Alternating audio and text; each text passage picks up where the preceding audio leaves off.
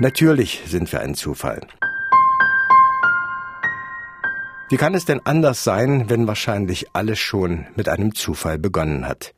Als sich die ersten Zellen vor 3,5 Milliarden Jahren teilten, wurde das Erbgut mit Sicherheit nicht ganz fehlerfrei kopiert. Bereits Generation Nummer zwei war minimal anders als Generation eins. Warum sollte es damals anders gewesen sein als heute, sagt Biochemiker Professor Andreas Bayer. Jeder Mensch erbt immerhin 100 Mutationen von seinen Eltern. Wenn man das mal durchmultipliziert auf die Generationen, die seit der Trennung vom Schimpansen vergangen ist, vor ungefähr 7, 8 Millionen Jahren, und mit der Zahl der heutigen Menschen kommen unglaubliche Mengen an Mutationen zusammen. Aber diese zufälligen Veränderungen, diese Mutationen sind wahrscheinlich gar keine Fehler. Sie sind Methode, sie sind Prinzip. Denn durch sie verändert sich das Leben, entstehen neue Arten, neue Eigenschaften. Falls die Natur überhaupt einen Plan hat, dann ist es wahrscheinlich der Überleben durch Vielfalt. Diese Mutationen, die dazu führen, dass sich die Lebewesen unterscheiden, sind weder gut noch schlecht. Sie müssen einfach nur funktionieren. Sie müssen die Eigenschaften hervorbringen, die bei Kälte oder Wärme oder Trockenheit im Wasser oder an Land oder wenn der Bär hinter einem Baum wartet, das Überleben sichern. Das heißt, diese zufälligen Mutationen treffen auf weitere Zufälle. Denn bestimmte Eigenschaften nützen nur, wenn sie zur rechten Zeit am rechten Ort vorhanden sind. Auslese, Selektion, Schicksal hängen also von unendlich vielen Faktoren ab, die alle zufällig sind und zusammentreffen müssen, sagt Evolutionsbiologe Professor Matthias Glaubrecht. Das ist das Faszinierende. Es sind diese wahnsinnig abstrusen Einmaligkeiten. Es wird nie wieder so sein. Und das betrifft das Leben von jedem Einzelnen von uns. Und das betrifft ganz genauso auch das Leben jedes einzelnen Organismus und damit auch die Lebensumstände. Und die können sie nie wieder reproduzieren, so wie sie, wie ihre Großmutter, ihre Urgroßväter einmalig sind. Die gab es einmal, die wird es so nie wieder geben. Diese Einmaligkeit unserer Welt kommt auch dadurch zustande, dass sich in ihrer Kombination zwei völlig unberechenbare Systeme gegenüberstehen. Die belebte und die unbelebte Natur. Das Leben musste den Elementen etwas entgegensetzen, das ihm auf Dauer hilft zu bestehen. Seine geniale Antwort war die unglaublich stabile und sich trotzdem ständig verändernde DNA. Sie bietet die Vorlage, die Bedienungsanleitung für Proteine, also Eiweiße. Sie setzen um, was in der DNA geschrieben steht, wie viele Arme und Beine wir haben, wie unsere Muskeln funktionieren und welche Eigenschaften wir haben. Dieser Werkzeugkasten der Eiweiße scheint unerschöpflich zu sein, sagt Professor Andreas Bayer. Es gibt dermaßen unglaublich viele Möglichkeiten, auch nur ein einziges Protein zu formen. Ein Protein besteht aus mindestens 100 Aminosäuren, 20 Möglichkeiten, das ist 20 hoch 100 Variationen. Das ist mehr, als es Atome im sichtbaren Weltall gibt. Das heißt, selbst wenn wir der Evolution genug Zeit ließen, sie würde ihre gesamten unendlichen Möglichkeiten nie ausschöpfen können, also auch die Variante Mensch, wäre nicht irgendwann einfach mal zwangsläufig dran, ist sich Professor Andreas Bayer sicher. Es wird also definitiv nicht alles entstehen, was möglich ist. Es gibt dieses witzige Tausend-Affen-Theorem. Wenn man Millionen von Affen Milliarden Jahre auf Schreibmaschinen tippen lässt, kommt irgendwann der große Brockhaus raus. Im Prinzip ja, faktisch nein.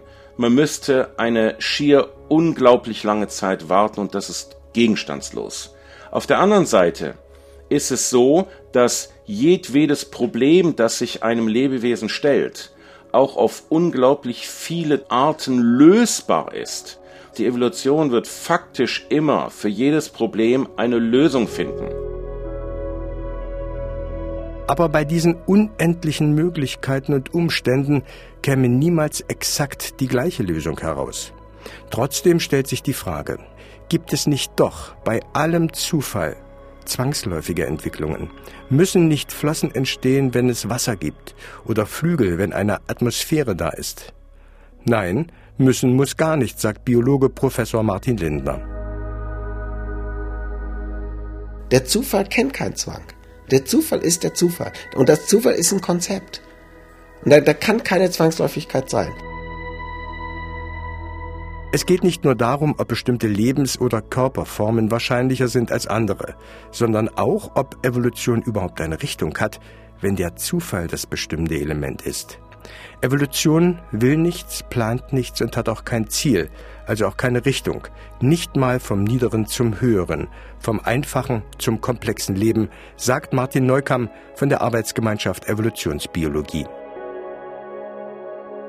Wir sind es gewohnt, Evolution nur aus unserem Blickwinkel zu betrachten.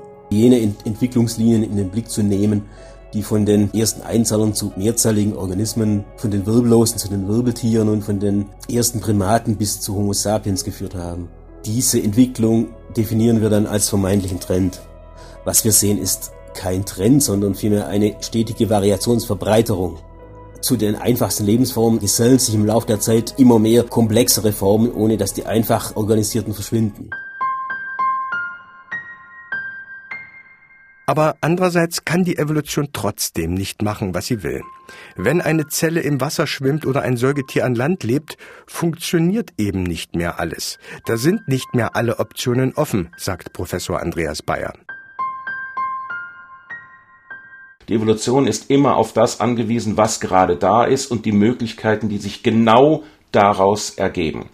Und das verursacht in vielen Fällen eine kanalisierte Entwicklung. Wenn einmal ein Weg eingeschlagen ist, dann ergibt sich dieser Kanalisationseffekt. Bildlich kann man das vergleichen mit einer Kugel, die man auf der Spitze eines Berges deponiert die kann in die verschiedensten Richtungen rollen. Und ganz kleine, ganz kleine Anstöße werden dafür sorgen, dass sie nach rechts, links, vorne oder hinten rollt. Wenn sie aber einmal an einer Bergseite herunterrollt, dann ist diese Entscheidung gefallen und sie kann nur noch diesen Pfad herunterrollen. Na bitte, eine kanalisierte Entwicklung. Vielleicht war ja unser Weg mit der Entstehung der ersten Nervenzellen doch vorgezeichnet. Dann bilden sich daraus einfach mal irgendwann Nervenklumpen. Dann entsteht daraus einfach mal ein Gehirn und dann ist es möglicherweise nur noch ein kleiner Schritt bis zu uns Menschen. Professor Wieland Huttner aus Dresden dachte bis vor kurzem ähnlich, bis er eine Entdeckung machte, die ihn zweifeln ließ. Wahrscheinlich haben er und seine Kollegen entdeckt, wonach Wissenschaftler schon lange suchen. Nämlich nach der Ursache, warum unser Hirn größer wurde als das aller anderen Affen. Letztlich scheint es wie viele andere Veränderungen in unserem Hirn eine einzige Mutation innerhalb der drei Milliarden Basenpaare unseres Erbguts zu sein, eine sogenannte Punktmutation, weil nur eine einzige kleine Stelle verändert ist. Und zwar nicht irgendwo, sondern in einem Gen, das sich vor vielen Millionen Jahren verdoppelt hat und das seine Wirkung in den Kraftwerken unserer Zelle, den Mitochondrien, entfaltet. Diese winzige Veränderung, ausgerechnet in diesem Gen, ausgerechnet mit dieser Wirkung in den Mitochondrien, gab unserem Hirn offenbar den entscheidenden Wachstumsschub. Also ich bin immer davon ausgegangen, dass es sozusagen unausweichlich war, dass es den modernen Menschen geben wird durch Weiterentwicklung von Homo habilis, Homo erectus. Aber wenn es wirklich so sein sollte, dass diese Punktmutation und diese partielle Duplikation, die ihr vorgeschaltet ist, kausal wichtig sind, dass es uns gibt, dann fragt man sich, ob diese Annahme, dass es uns hat geben müssen, ob die wirklich stimmt. Zufall über Zufall, von Anfang an bis hin zum vorläufigen Ende, bis zu uns. Die Frage, ob wir ein zwangsläufiges Ergebnis der Evolution sind, ob es uns nochmal geben würde, wenn man die Evolution auf Anfang stellen würde, hat sich damit wohl erledigt. Professor Matthias Glaubrecht. Es ist sehr unwahrscheinlich, dass die Evolution auch nur noch mal im Ansatz ähnlich ablaufen wird, wenn wir sie stoppen könnten, noch mal von vorne ablaufen lassen könnten. Wir werden keine Elefanten bekommen, keine Menschen, keine Giraffen. Das ist für mich die absolut faszinierende Facette der Evolutionsbiologie, dass wir zwar gemeinsame Mechanismen haben, aber dass wir trotzdem davon ausgehen können, dieser Zufall Leben, dieser Zufall Mensch, das ist eine geschichtliche Einmaligkeit, die es nur einmal in dieser Konstellation unter den obwaltenden Umweltbedingungen gegeben hat. Und es wird es so nie wieder geben wie ihre verpasste Chance, wenn sie den Zug verpasst haben, in den die Liebe ihres Lebens saß. Sie werden sie nicht getroffen haben, wenn sie diesen Zug nicht betreten haben.